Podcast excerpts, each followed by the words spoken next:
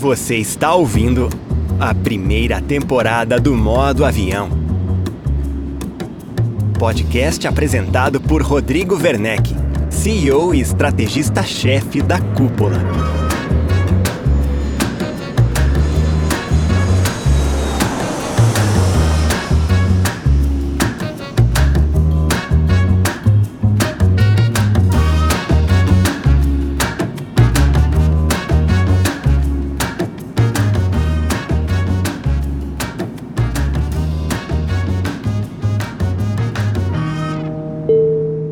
Olá, eu sou o Rodrigo Werneck e este é o podcast Modo Avião, um espaço de conversa com donos de imobiliárias de grande impacto e visão privilegiada de mercado. O objetivo deste podcast é compartilhar histórias de empresários que estão construindo um novo jeito de ofertar imóveis no Brasil. Caminhos que podem servir de referência para você, nosso ouvinte, provavelmente um profissional do mercado imobiliário. Você está ouvindo a primeira temporada do Modo Avião, que terá uma sequência de oito episódios com entrevistas de donos de imobiliárias que servem de referência para mim. São profissionais que conseguiram encarar com sucesso os desafios relacionados à gestão imobiliária. O modo avião faz parte dos preparativos para o Imob Conference Experience, o ICXP, o primeiro grande evento presencial do mercado imobiliário nos últimos dois anos. O ICXP vai acontecer em Curitiba nos dias 18 e 19 de março de 2022. Conheça os detalhes do evento em www.icxp.com.br e conheça cada um dos mais de 80 palestrantes do evento. Preciso falar também sobre a importância dos nossos patrocinadores, sem os quais este podcast não seria possível. Esta segunda edição do Modo Avião é um oferecimento da Refera.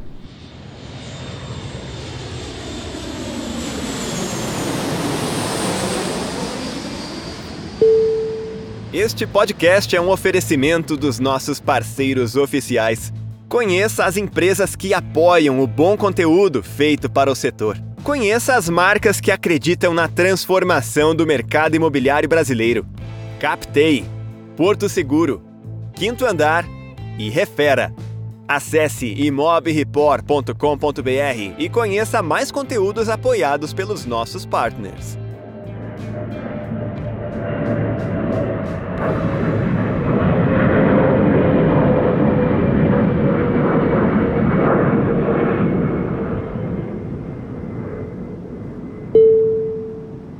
Agora é hora de conversarmos com o nosso convidado, Luiz Quexixan, mais conhecido como o Luiz da Mirante. Filho de imigrantes armênios, Quixixan construiu uma imobiliária que se tornou a principal referência de mercado na zona norte de São Paulo. Líder de uma empresa de cultura forte, como poucas que eu conheci até hoje, Luiz é carinhosamente chamado de capitão pelo seu time. A equipe reúne diretores de loja, gerentes e corretores que costumam somar mais de 20 anos de casa. A Mirante Soluções Imobiliárias ultrapassou fronteiras e hoje dispõe de operações também em Portugal e nos Estados Unidos, tendo nas vendas o seu carro-chefe, mas não se limitando a isso.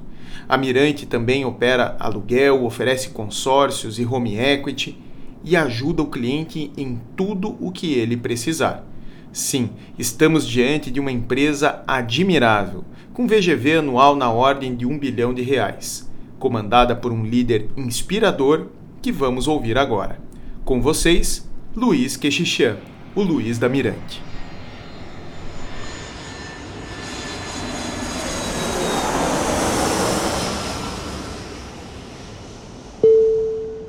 Luiz, eu quero te agradecer, antes de mais nada, pela tua generosidade em compartilhar teu conteúdo com o Modo Avião. Eu que agradeço a oportunidade e, como eu costumo falar sempre, um pouco que a gente compartilha com os colegas foi o muito que o mercado já me deu, sempre aprendendo. Perfeito, maravilha. Bom, Luiz, eu gostaria de ouvir um pouco da tua trajetória. A Mirante, hoje uma grande referência, a maior referência na Zona Norte de São Paulo uh, com operações no exterior, mas como essa história começou? Como me apaixonei pelo mercado imobiliário, né? Eu sou, na verdade, advogado, fiz faculdade de análise de sistema e acabei vindo para o mercado por acidente de trabalho. E eu falo que tem um vírus que entra no sangue da gente que não sai nunca mais. Então aí um jovem fazendo faculdade começou a ser corretor dos outros. Trabalhei durante quatro anos para terceiros, para outras imobiliárias. E nesses quatro anos eu fiz uma lição. Tudo que me incomodava nas imobiliárias dos outros. A não valorização do profissional. Ou seja, o corretor de imóveis era descartável. E eu planejei para mim, no dia que eu montasse a minha imobiliária, eu ia ter, na verdade, dois grandes patrimônios. Primeiro, patrimônio corretor de imóveis. Segundo, grande patrimônio meus clientes. E é isso que é, é isso que é a filosofia da Mirante, valorizar o profissional.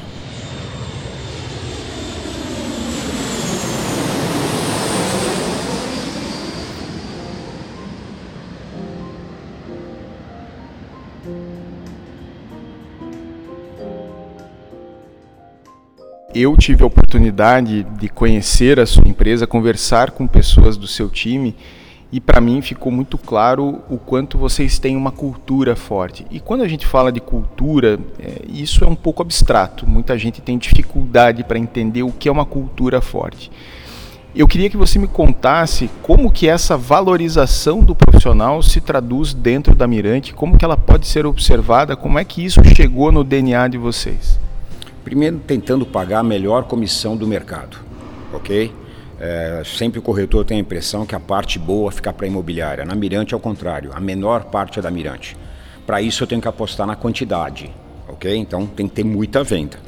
Segundo, é a valorização mostrando para o corretor que ele entra, às vezes, um promotor, vai para a locação, vai para o departamento de vendas, vai para gerente, vai para diretor, ou seja, a gente mostra que dentro da Mirante ele tem um plano de carreira. Literalmente, ele entra, às vezes, um aprendiz e sai um diretor, muitas vezes até sócio, que foi o caso de Portugal. Ou seja, o corretor ele enxerga perspectivas de futuro e isso se materializa de fato? Você tem pessoas contigo que conseguiram trilhar esse, essa rota de crescimento? Tenho, tenho exemplos lá dentro, Rodrigo. O exemplo mais forte é o Júnior, Orlando Júnior, que está hoje diretor da agência uh, Cantareira, que começou office boy. O pai dele era corretor e ele veio como jovem aprendiz, começou como office boy e hoje está diretor de uma agência. E eu te digo mais, Rodrigo: 100% dos cargos de liderança dentro da Mirante, todos têm o DNA Mirante. E toda vez que eu tentei trazer uma pessoa de fora com outra cultura, não deu certo. Ou seja, a valorização do talento da casa é a tua estratégia de formação de líderes. Você não busca líderes é, fora da, da Mirante. Já tentei procurar, Rodrigo, e me arrependi. Então hoje é o que eu falo: o corretor, como era criado dentro do, celeiro Mirante, da faculdade Mirante, automaticamente ele tem o nosso DNA. Ele sabe como a gente funciona e, por incrível que pareça, você esteve lá conosco, é muito detalhe, é muito procedimento, é muita coisa para ensinar para um cara que veio de fora. Vocês conseguiram construir é, não apenas um time, mas um jeito de trabalhar muito particular. Por exemplo, um CRM próprio, entre outras particularidades. Eu queria que você me falasse um pouco sobre esse jeito mirante de vender e alugar imóveis. Primeiro, eu aprendi que é, qualquer empresário na área imobiliária tem que envolver a equipe. E quando eu falo envolver a equipe, dentro da Mirante é até engraçado, a gente brinca que lá é um navio e eles me chamam de capitão, ok? Então eu sempre falo, se eu convidar ele para montar um navio, ele vai fazer. Agora, se eu conseguir vender para ele o sonho de uma viagem ao mar, com certeza é diferente. Então eu vendo para ele a viagem em alto mar e com isso ele me ajuda a cuidar do navio. Ou seja, ajuda, faço ele pensar grande, que é possível fazer.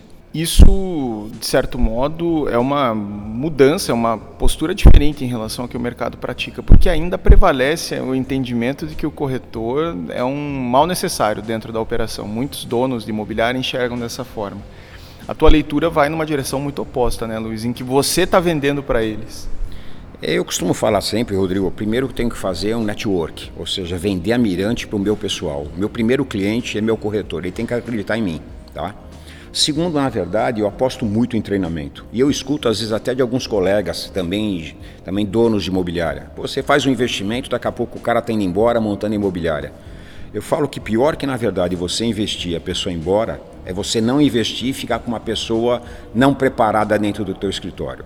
E é aquela frase que você conhece bem, Rodrigo: bons líderes criam outros líderes. É isso que eu tento fazer. Na Mirante, hoje, na Zona Norte, eu diria que tem pelo menos meia dúzia de imobiliárias que foram ex-mirantes. E hoje me encontram na rua, por incrível que pareça, me chamam de chefe, me chamam de capitão, porque eles viram que em nenhum minuto eu tentei, na verdade, podá-lo, muito pelo contrário. Eu, eu forcei ele crescer. E uso sempre aquele garoto novo lá de trás, o Luizinho, como era chamado. Se eu conseguir, você consegue. Perfeito. Nada como o exemplo né, para inspirar os futuros líderes que surgem dentro da tua empresa.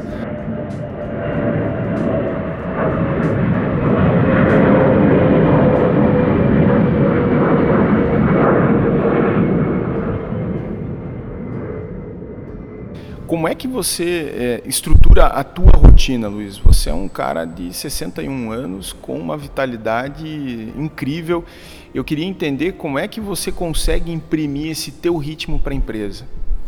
Primeiro, Rodrigo, aquilo que parece repetir, mas é fazer o que ama. Eu falo que eu não trabalho, literalmente eu faço o que eu amo e, e eu faço chão de fábrica. Você teve comigo no meu escritório e você viu que eu conheço cada corretor pelo nome, conheço o nome da esposa, conheço o nome do filho. Ou seja, na verdade, minha rotina é com eles o tempo todo. Tenho reuniões diárias segunda-feira com diretores e gerentes, terças-feiras com aluguel, quarta-feira eu tenho a palavra do capitão, que é o momento que todos eles de todas as agências conversam comigo, dou treinamento toda sexta-feira, ou seja, eu vivo eles. E apesar dos 61 anos, Rodrigo, eu acho isso muito importante, você não pode ser uma Gabriela, eu nasci assim, vou morrer assim. Você tem que se adaptar, o mercado mudou, o cliente mudou, a tecnologia mudou, aquele que não se adaptar, infelizmente, vai morrer. Seleção natural. Então, apesar dos 61 anos, eu faço muito questão de fazer o chão de fábrica, isso eu não abro mão, ok? E segundo, estar tá antenado em tudo que pode acontecer. Perfeito. Isso, isso é música, né, Luiz? Porque muitas vezes práticas como essa acabam negligenciadas. E aí eu, eu quero fazer aqui uma reflexão sobre o papel do dono da imobiliária, porque muitas vezes o dono da imobiliária acaba renegando alguns desses papéis.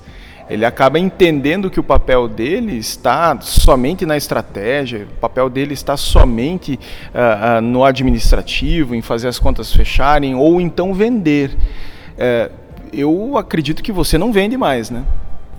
Eu costumo falar de novo, usando a analogia do navio, eh, Rodrigo. Eu conheço cada cantinho do meu navio.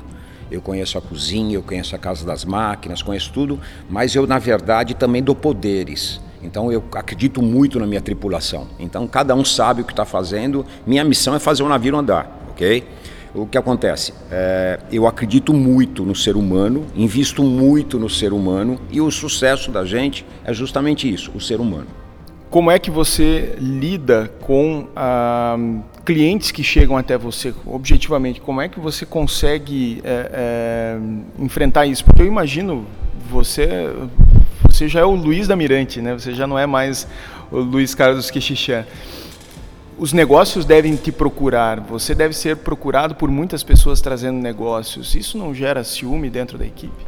Eu, eu, acho, eh, eu acho complicado eu fazer venda, eu acho complicado um corretor querer competir comigo.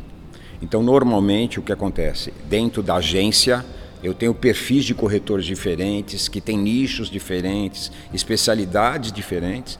Então, de acordo com a demanda que chega na minha mão, eu direciono justamente para essa pessoa que é especialista nesse nicho e aviso meu amigo. Eu vou te passar, Rodrigo, para fulano de tal, porque o apartamento que você quer, na região que você quer, essa corretora é a melhor.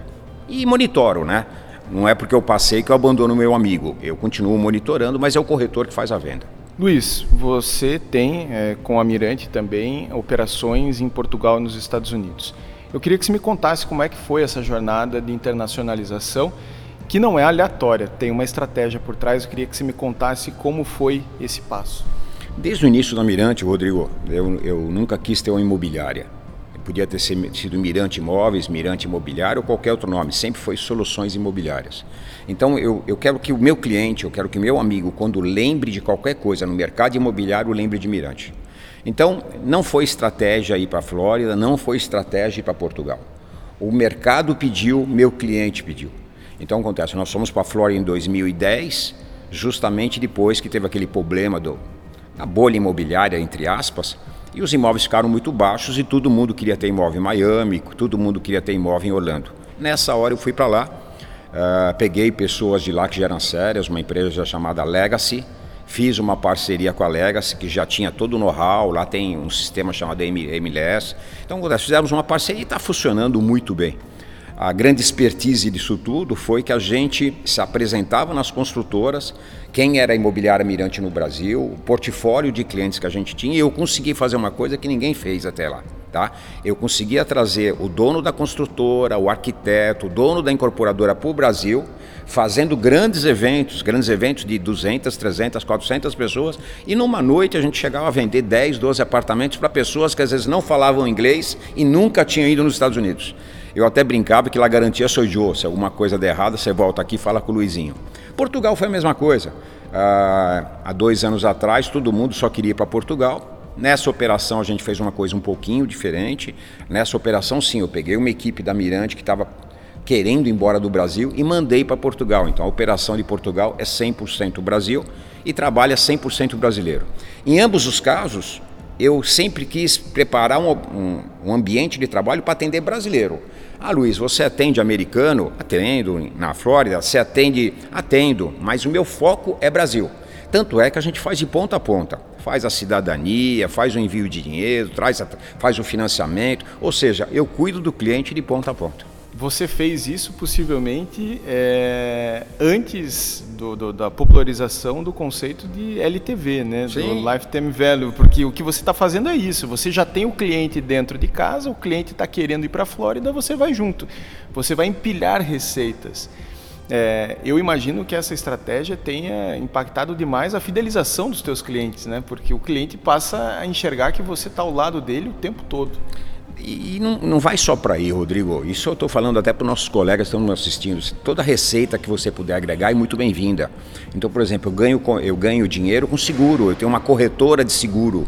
Comecei para fazer seguro de locação e hoje eu faço seguro de tudo: de obra, de vida, de carro, qualquer seguro, seguros gerais. A mesma coisa consórcio. Eu consegui enxergar como corretor que o consórcio é um dinheiro barato não tem por que você não oferecer consórcio para o seu corretor, vender para o seu cliente. Então, ou seja, o que eu falaria para os nossos colegas que estão nos escutando, tente criar receita agregada, ok? O seu custo fixo se mantém praticamente o mesmo, só que esse dinheiro é muito bem-vindo, pensando no seu bolso, pensando no seu cliente. Toda vez que ele lembrar imóvel, ele vai lembrar de você. Perfeito.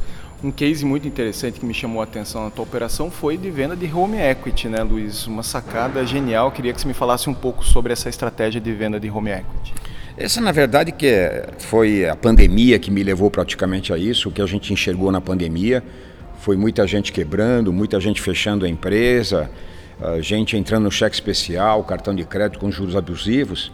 Por que não a pessoa tem uma escritura na mão? Por que não levantar dinheiro bom e barato com garantia real? É, é a música para o banco. Eu te dou uma garantia real e você me dá dinheiro. No Brasil não é muito normal isso, mas nos Estados Unidos é muito normal. Então, meu corretor ganhou muito dinheiro durante a pandemia oferecendo home act. E na Mirante a gente fez uma roupagem muito legal a gente chamava de antecipação de venda. Então você tem um imóvel à venda na Mirante, eu te antecipava de 60% do valor do imóvel, com um ano de carência sem você pagar praticamente nada, e aí você vendia o imóvel com calma ou não vendia. Com isso, meu corretor ganhava comissão, eu fidelizava o cliente, porque o cliente viu, poxa, ele me ajudou na hora que eu mais precisei, ou seja, o jogo que eu gosto, o jogo do ganha-ganha.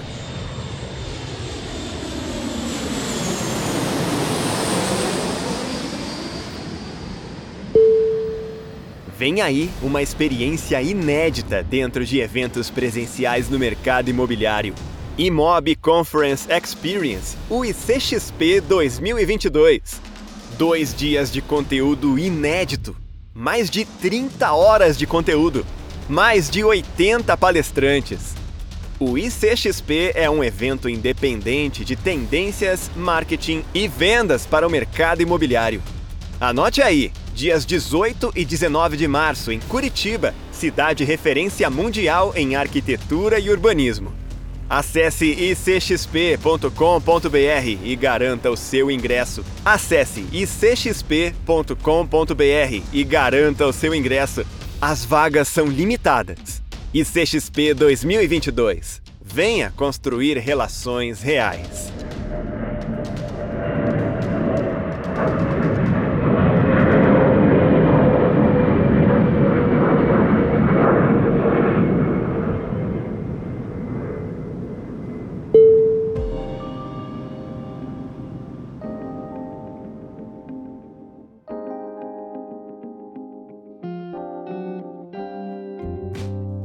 Dentro, dentro da tua operação, é, fica muito evidente o quanto vocês são muito disciplinados, muito regrados.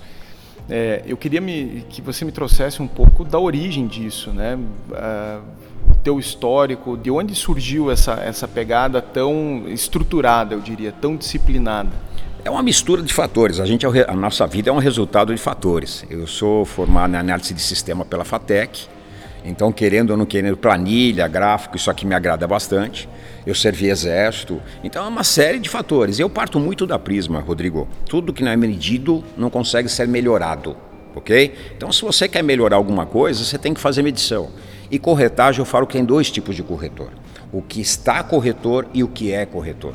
O que um tem sucesso e o outro, infelizmente, não tem sucesso. O corretor que tem sucesso, apesar de não ter patrão, ele tem que ter disciplina, ele tem que ter metas, ele tem que ter objetivos, porque ser corretor não é fácil. Quem pensa que ser corretor é fácil, você está na profissão errada. Não dá para fazer bico. Luiz, ao longo desses 36 anos da Mirante, você seguramente encontrou muitos desafios. Planos econômicos, confisco de poupança, dificuldades de toda, de toda a ordem. É, e mais recentemente, querendo ou não, você tem também uh, players de mercado entrantes que vêm capitalizados com muito dinheiro de investidores e, querendo ou não, estabelecem uma competição desigual, seja de mídia, seja de remuneração de corretores, enfim, uma ameaça. Né? É, eu queria saber o, como que você encarou esses desafios da macroeconomia no passado e agora, mais recentemente, como você lida com os players entrantes? Isso eu estou falando mais para o pessoal que está chegando agora no mercado. Eu costumo falar que a gente não vende supérfluo, ok? A gente vende moradia. A pessoa tem que morar, quer seja pagando aluguel, quer seja comprando, quer seja financiando, tem que morar. Então a gente trabalha com bem, na verdade, natural, é, vende por si só. E nesses anos todos de mercado imobiliário, 42 anos, 36 como dono da Mirante, o que eu te falo? O que muda é o cliente. Eu costumo falar que tem hora que o tubarão entra, tá? Porque na verdade não tem liquidez, não tem dinheiro, ele vem comprar os bons negócios. E tem época que o tubarão sai e entra sardinhas, que aproveita um crédito barato e tudo mais. Mas pescaria tem o tempo todo, essa é a grande verdade. Quanto a esses players que estão chegando, eu falo até, eu brinco, que sou fã deles, porque eles vieram trazer uma tiraram a gente entre aspas da zona de conforto, fizeram a gente ficar mais esperto. Eu acho que foi bom para o cliente, foi bom para o mercado. E, não vou dizer que não me assusta, mas na verdade o que acontece, eu acredito muito na, na tradição da Mirante, no nome na Mirante, na marcação que eu fiz na, na, da Mirante, numa região específica que eu me especializei. Então eu acredito muito nisso. Ou seja, o nicho acaba sendo o seu grande porto seguro de resistência, de permanência, de desenvolvimento dentro do mercado. Essa opção pela zona norte de São Paulo, como que ela surgiu? Em que momento que a ficha caiu para ti eh, em torno da importância desse posicionamento tão claro? Rodrigo, eu costumo falar que você não faz negócio com uma pessoa que você não confia e, se possível, que seja amigo ok? Então, fidelização e tudo mais. Por que Zona Norte? Nasci na Zona Norte, cresci na Zona Norte, estudei na Zona Norte, já conhecia a Zona Norte, não vou te falar que dominava como profissional, mas conhecia, tinha muitos amigos, não tem por que não começar lá. Em relação aos players, continuando a, a pergunta anterior, outra coisa que a gente faz muito forte que os players não faz é chão de fábrica. Ou seja, a Mirante coloca 800 placas por mês na rua. Se você pensar numa região que nem a Zona Norte de São Paulo, quatro viaturas trabalhando 30 dias no mês, colocando 800 placas todo mês na rua, não é um player de que de uma hora para outra vai me assustar. Eles podem sim ter a parte, na verdade, de redes sociais, tecnologia, que a gente está correndo atrás disso, mas em compensação eu tenho chão de fábrica, eu tenho trabalho de rua, que eles não têm e não vão conseguir fazer. Faz todo sentido isso. A boa e velha placa funciona, portanto, né, Luiz? Queria é o melhor cliente é o melhor cliente, eu falo isso para o corretor. Uh, a pessoa que telefona de placa para o corretor, Rodrigo, ele já gostou da rua, ele já gostou da fachada do imóvel, ele já gostou da vizinhança. O que, que tem que gostar? Da parte interna e do preço. Muitas vezes um cliente, uma lead que vem de uma rede social, ou às vezes até de um anúncio de modo geral, o corretor anuncia Alto de Santana. Não é Alto de Santana, é imediações do Alto de Santana. Mesmo Alto de Santana tem ruas e ruas. Então na hora que você fala, ah, não é a rua que eu queria, não é o local que eu queria. Então mesmo que hoje a rede social dê mais leads que a placa, a qualidade do cliente da placa é melhor que da lead, porque metade da venda está feita. Faz todo sentido e muitas vezes a placa é negligenciada, né? Ainda tem uh, uh, um estigma, né, da batalha de placas que isso confunde o cliente. Enfim, como é que vocês lidam com isso? Eu acho que o mercado tinha que ser mais unido. Eu acho que o mercado tinha que ter mais ética. Eu acho que se a gente, na verdade, praticasse a parceria, a ética, a união, todo o mercado ganharia. Infelizmente ainda existe a guerra de placa, infelizmente ainda existe isso. Na minha opinião, é, quando tem uma placa de uma congênere, não devia mais colocar a placa de ninguém, espera aquela, aquele um período, depois vai a minha. Eu acho que fica muito feio para o dono do imóvel e fica muito feio para todas as imobiliárias quando você passa numa casa, tem 18 placas na fachada. Eu tenho a impressão que o cara está desesperado e, na verdade, o cliente liga as 18. Tá? Então, eu acho que alguma coisa está errada. Perfeito. Luiz, você tocou num ponto aqui de parceria que eu queria te ouvir assim a, a, respeito. Como que é a tua leitura de parcerias? Porque você opera em Portugal, por exemplo, onde a cultura de parcerias é muito aflorada, nos Estados Unidos também, né, por conta do MLS, muito uh, uh, presente essa cultura. Como que você pratica e encara a parceria no Brasil? Eu adoro. Eu acho que toda toda é, categoria, mercado imobiliário, corretor, empresário, tinha que pensar muito forte em parceria. Tá? Parceria, é, além de render bons frutos, é econômico para todos os lados. Quando eu falo econômico, não é só bolso, é economia de tempo. Tá? O que acontece? Pura e simplesmente a gente precisa trabalhar um pouquinho mais essa cultura. Eu aprendi muito isso em Portugal, você falou muito bem. Em Portugal eles têm uma máxima que é meu primeiro cliente é meu colega de trabalho. E até chega até engraçado, Rodrigo um corretor da Mirante, um corretor associado da Mirante, é, pega um bom produto, primeiro ele oferece para os colegas dentro da Mirante. Não tem, não tem cliente para aquilo, ele manda, lá no WhatsApp, lá MSM, né? ele manda a mensagem para todas as imobiliárias. E, mas como? Luiz, é assim que funciona aqui. Mas falei, não tem um documento escrito, não precisa, não precisa. A gente se conhece, sabe de quem recebeu. Se porventura alguém, entre aspas, der chapéu para alguém, a gente pura e simplesmente tira do grupo. Então funciona muito bem. Só para você ter uma ideia, Rodrigo, de cada 10 negócios que eu faço em Portugal, 7 são parceria e três são plenos. Plenos é quando a captação é minha e a venda são minha. Ou seja, 70% é parceria. No Brasil, eu diria que 90% é pleno, 10% é parceria. E por incrível que pareça, eu faço parcerias com pessoas, empresas grandes, Remax, às vezes a imobiliária pequenininha, não sei porquê, não procura para uma parceria. Tenta levantar o proprietário, usa hoje tecnologia para descobrir nome, CPF, sendo que seria mais fácil telefonar e fazer uma venda em parceria. De novo, 50% de alguma coisa é melhor do que 100% de nada. Faz todo sentido. E é impressionante o quanto isso é negligenciado. Um dia desses eu conversava com uma corretora de alto padrão, de uma imobiliária de referência da, de Curitiba, e, e, ela me falava sobre as dificuldades da captação, né, especialmente as dificuldades relacionadas à captação com exclusividade. E eu pontuei para ela: por que, que você não faz um grupo de WhatsApp dos corretores de alta performance, do alto padrão na, na, na cidade e vende isso na tua captação. Pontua para o cliente, olha, você não precisa deixar esse imóvel em 10 imobiliárias. Eu vou fazer essa gestão. Eu tenho acesso aqui a um grupo de 200 corretores de alta performance, de alto padrão na cidade. Isso se torna um ativo do corretor para que ele coloque é, é, isso na mente do cliente. Só que é questão de cultura, né, Luiz? Muitas vezes é, esse movimento é encarado com desconfiança. A gente precisa baixar a guarda, né? Internamente é muito forte isso na Mirante. É, o fato de eu ter hoje cinco agências no Brasil, Portugal e Flórida, Às vezes o que acontece, você tem o produto e você não tem demanda, você tem a oferta, não tem a demanda. Dentro da Mirante essa cultura já funciona muito. Nós temos até um grupo de WhatsApp que todo mundo faz parte. É proibido falar de religião, de futebol, mandar piadinha, é proibido fazer qualquer coisa. Nesse grupo chama-se Pregão Mirante. Você fez uma boa captação e você quer promover, manda no grupo. E tem quem tem e quem precisa. Eu tenho e preciso. Eu tenho, sabe? E nasce muito negócio nisso, muito negócio mesmo. A gente, de novo, né, uh, precisa repensar, inclusive, as relações entre corretores na própria imobiliária. Você tem uma pegada muito forte de competição, uh, mas você não pode desestimular essa colaboração. Como é que você equaciona isso? O equilíbrio é a sabedoria do ser humano, ok? E você falou bem, lá a gente tem a, concorrência entre gerentes, entre diretores, entre agências, entre corretores, tem o top 10, o top 20, tem tudo, mas em contrapartida, mais do que na verdade uma estrela na parede ou um título, é levar dinheiro para casa, ok? É o que eu falo com o meu corretor. Tua missão e minha missão é levar dinheiro para tua família.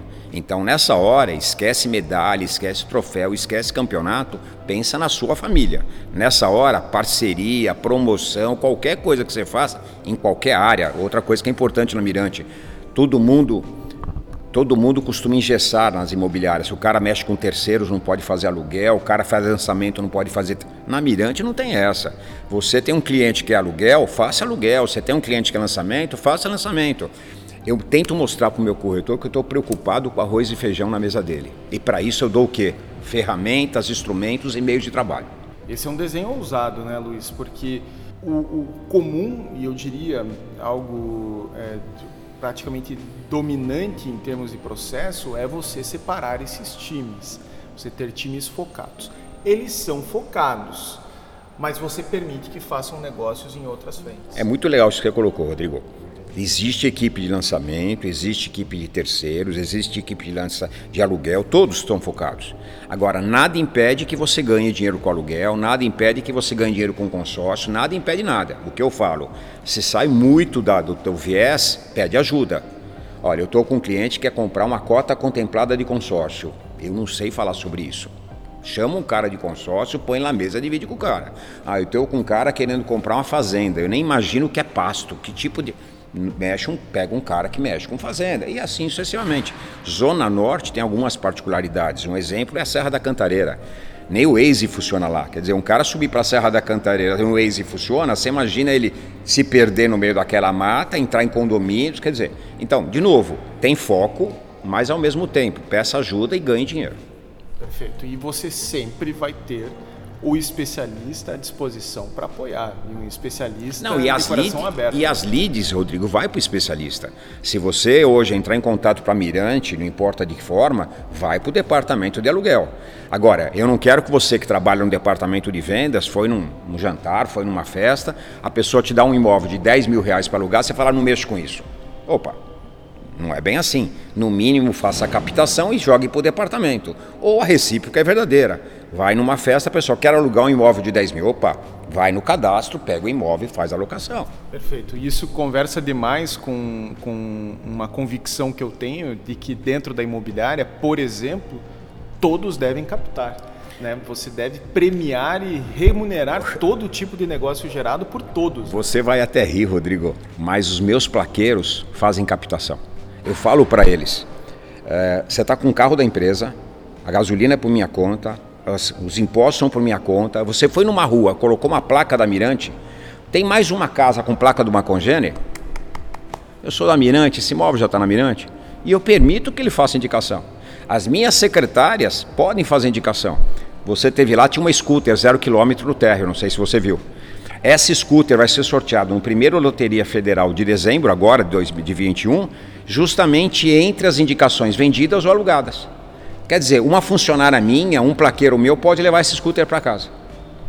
Respirou, pode captar. Dentro de uma imobiliária, Rodrigo, todo mundo trabalha em vendas. Ok? O segurança que está lá fora, todo mundo trabalha em vendas. Eles, eles têm que entender que o salário sai do departamento de vendas. Ok? Então, de novo, tem que respirar venda. E dentro dessa lógica, Luiz, a gente sabe o quanto numa, numa cidade tão verticalizada como São Paulo, o quanto o papel dos porteiros, zeladores e síndicos é estratégico.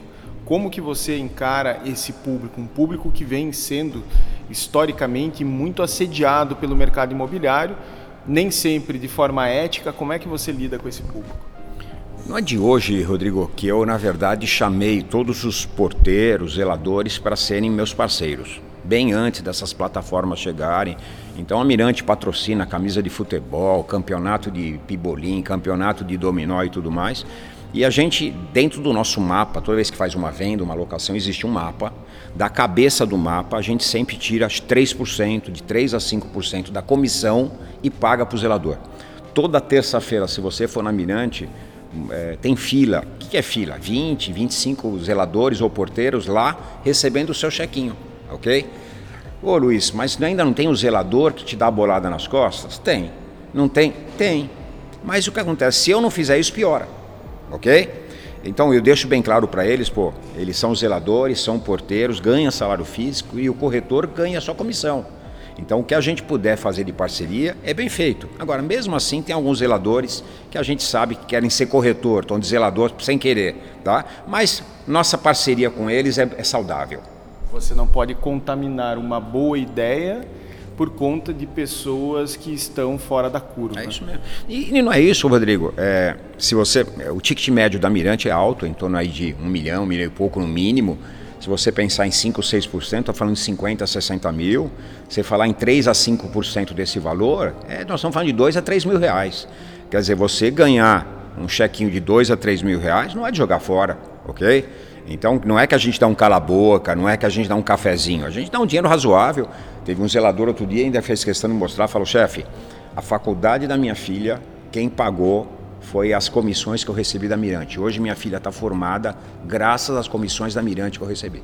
Puta, isso não tem preço. E aí de quem tentar entrar nesse prédio, né? É isso aí, isso não tem preço, estou sendo bastante sincero. Agora, o que mudou muito, Rodrigo, principalmente para essa geração que está chegando agora, são as portarias remotas. Tá? Então as portarias remotas não tem por que pagar uma portaria remota, até porque cada hora é um, tá? Nessa hora talvez não esquecer o zelador, quando o zelador não é também um profissional autônomo, mas eu diria que a tendência agora é diminuir um pouquinho a participação da portaria.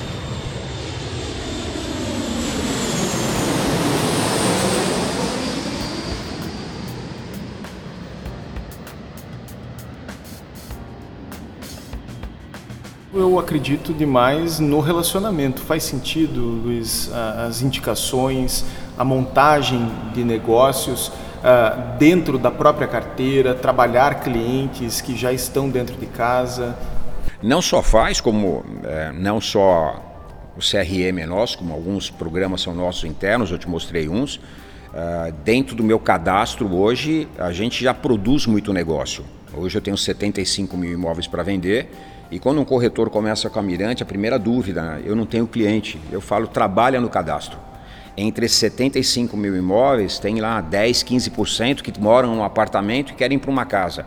Tem 10, 15% que moram numa casa e querem um apartamento. E não bastasse isso, o CRM sozinho ele já faz a, o entrosamento de informações e o corretor recebe a lead pronta. Então a tecnologia, tem muito corretor que reclama, mas a tecnologia também facilitou muito a nossa vida. Eu me lembro que antigamente dependia de ligar um por um, hoje os algoritmos, inteligência artificial e tudo isso ajuda muito o corretor. Então para de, de ser chorão e ver o lado bom. Com certeza. Como é que você encara, Luiz, uh, numa cidade né, como São Paulo, em que uh, há inclusive a comercialização de listas de imóveis? Uh, como é que você encara esse uso, eu diria quase indiscriminado, de dados de clientes? Como é que vocês encaram essa situação? Na Mirante nunca usamos, ok? A gente nunca comprou essa listagem. Eu acredito muito na fidelização do cliente. Quando eu falo fidelização do cliente, não é só do comprador, é do vendedor também. Então, numa cidade insegura como São Paulo, e agora até com a Lei Geral de Proteção de Dados, eu acho complicado qualquer profissional que se fale profissional usar esse tipo de listagem. Esse tipo de vazamento, além de antiético, agora é ilegal. A gente falou aqui de relacionamento, indicações e o digital. Como que você encara o papel do digital nesse novo momento de mercado? Quando a gente fala a palavra digital, Rodrigo, a primeira coisa que nós temos que pensar, no caso da Mirante, que tem 36 anos, eu tenho pessoas lá com uma certa idade que tem muita dificuldade. Então, de novo, a educação interna. Não adianta você dar ferramentas, você dar tecnologia e ele não saber usar. Então, de novo, muito treinamento interno para eles poderem usar. Hoje o corretor tem um aplicativo do corretor, tem um aplicativo do cliente, ele recebe a lead no seu celular, ele tem plataforma que ajuda ele a fazer a avaliação, ele tem plataforma que enriquece os dados, ou seja, ele tem tudo, mas se não souber usar, não adianta nada. E a tecnologia, na verdade, se o corretor souber usar, é muito positivo. O que eu vejo também é excesso de tecnologia. A pessoa, às vezes o corretor recebe a lead, nunca pôs o olho no cliente, não se deu ao trabalho de mostrar o imóvel e começa a mandar link, mandar link, é, não funciona assim, não funciona assim. Aquele bendito funil de vendas tem que ser respeitado. Pega a lead, qualifica o cliente, visita o imóvel, fideliza o imóvel e aí sim começar a usar a tecnologia. Eu faço, falo muito isso com meus corretores. Não queira ser um robô. O robô está trabalhando muito para virar um ser humano e você está virando um robô. Então não seja um robô, ok? Usa a tecnologia sim, mas até a página 2. Um drone bem feito é legal, um tour virtual bem feito é legal, um link é legal, mas de novo, tudo isso só vai funcionar se antes disso o ser humano, a energia, a fidelização aconteceu. Senão vai ter uma hora que vai te bloquear. Na verdade, o que acontece? Como eu falo, o cliente hoje chega na imobiliária, Rodrigo, conhecendo mais imóvel que o próprio corretor. Eu falo que há 10 anos atrás, quem tinha informação era o corretor. Hoje, se bobear, quem tem a informação é o cliente. Para que, que ele procura imobiliária? Para que, que ele procura o corretor? Justamente o que acontece para, primeiro, humanizar. Segundo, para ele ter alguém para quem culpar. Ele fala, não, comprei na Mirante. Terceiro, na verdade, porque ele sabe que esse caminho, essa trilha, às vezes é solitária. E ele precisa de um profissional de confiança. Então, se você for mandar só link, não reclama depois se comprador e vendedor fecharem direto. Porque mandar um link não pode custar 6%. Ou seja, o cliente não quer informação. Exatamente, o cliente quer assessoria, atendimento, conhecimento. É isso que ele procura numa imobiliária e num corretor. Informação, a internet está cheia. Luiz, queria, para finalizar nossa conversa, eu queria ouvir de ti um conselho para donos de imobiliárias, uma recomendação. O que você diria para um dono de imobiliária que está começando a sua trajetória? Eu diria para ele trocar de posição com o corretor. O corretor só vai sair da tua imobiliária e montar uma imobiliária, e talvez amanhã ser seu concorrente, se você não der o ambiente e as condições de trabalho e de ganhos, ok? Veja o seu corretor, na verdade, como um grande parceiro, como um grande sócio, apesar de você ser o dono, ok? Então, crie um ambiente gostoso de trabalho, aposte muito em treinamento, dê condição de ganho e, na verdade, não fique atrás de uma mesa, ok? Não deixa, na verdade, subir na cabeça o ego. Tá? Você, na verdade, tem que conhecer imóvel, você tem que conhecer corretor, você tem que sair se bobear para mostrar o imóvel se for preciso. Se ele sentir isso em você, ele não vai te sentir como chefe, ele vai te sentir, na verdade, como um líder. Líder e chefe tem uma diferença absurda. Perfeito. Os donos precisam ser líderes mais do que nunca. Maravilha. Luiz, te agradeço imensamente por compartilhar teu conhecimento de enorme valor Agradeço a Ti em nome da cúpula do Imob Report e também em nome dos nossos ouvintes. Eu que agradeço essa oportunidade, espero que a gente tenha outras oportunidades e obrigado pela cúpula, por todo o trabalho que faz na Mirante e pela Mirante. Tamo juntos.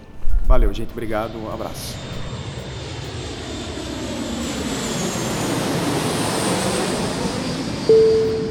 Você acabou de ouvir o podcast Modo Avião, apresentado por Rodrigo Werneck. Roteiro de Rodrigo Werneck. Produção e apoio técnico Denis Levati e Ana Clara Tonoc. Edição de Gabriel Fogaça. Roteiro de vinhetas, spots e apoio Renato Lopes. Voz nas vinhetas e spots Rodrigo Arend. Projeto gráfico Alexandre Lemos. Realização Imob Report e Cúpula.